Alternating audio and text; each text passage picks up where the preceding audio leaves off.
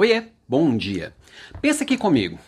Muito antigamente, quem tinha poder era o mais forte. Depois de um tempo, passou a ser quem tinha nobreza. E aí, depois de mais um tempo, passou quem tinha dinheiro. Quem tinha dinheiro fazia dinheiro. Passou-se mais um tempo e quem tinha o poder era quem tinha a informação. Quem sabia o que estava acontecendo era quem estava dominando o mundo. E agora, no mundo pós-digital, ainda há informação? Na minha opinião, não. Na minha opinião, agora, quem tem o poder é quem tem o conhecimento, ou seja, quem sabe o que fazer com a informação que está disponível para todo mundo. A informação virou commodity. E aí, ainda vejo muito líder escondendo informação do liderado. Seja porque não, não, não confia na equipe, sabe, de saber que ela vai lidar bem com aquela informação, seja porque quer fazer surpresinha para um determinado momento, seja por qualquer coisa, ou porque quer centralizar as decisões e só comunicar o que, que ele quer que seja feito com aquilo.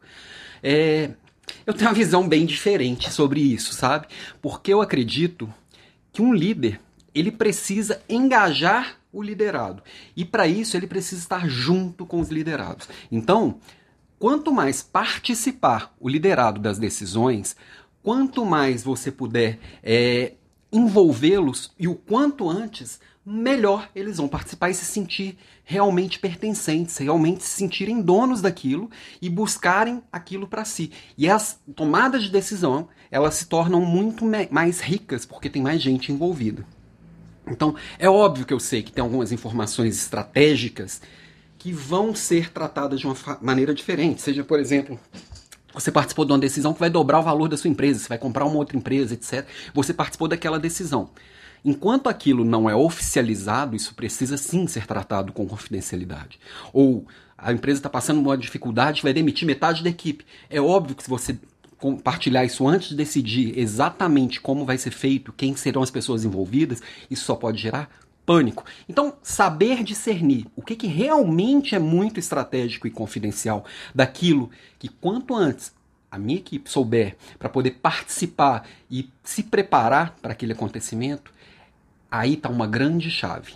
Se eu tratar minha equipe como é, adulta, que vai saber com maturidade lidar com essa transparência, elas vão ser adultas que sabem lidar com essa transparência e sabem é, o valor que tem a complexidade daquilo. Agora, se eu tratar como criança que não sabe lidar com aquilo e que na hora certa elas vão ficar sabendo e vão receber as instruções claras de como executar, elas vão agir como criança.